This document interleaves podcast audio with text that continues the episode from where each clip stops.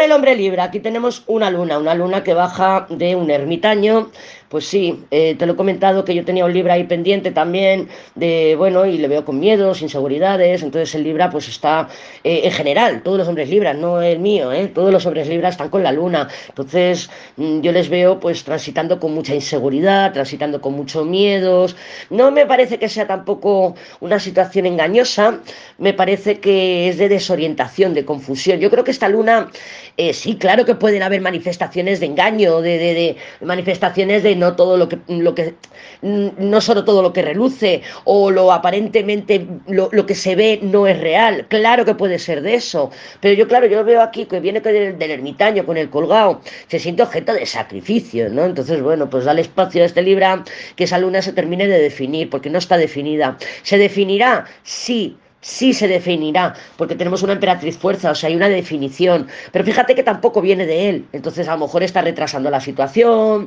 porque la luna recuerda que modifica el factor temporal, está dando palos de ciego, no pollo sin cabeza, sino mmm, con el palito, voy por aquí, voy por allá y con mucha inseguridad, porque no veo, estoy en oscuridad, estoy buscando luz, entonces claro, la primera farola, esa emperatriz, la primera farola que se, que se encienda en su oscuridad, pues la va a tomar como una señal, sea no una señal verdadera, ¿vale? Entonces dale un poquito de tiempo, yo le, yo le daría espacio.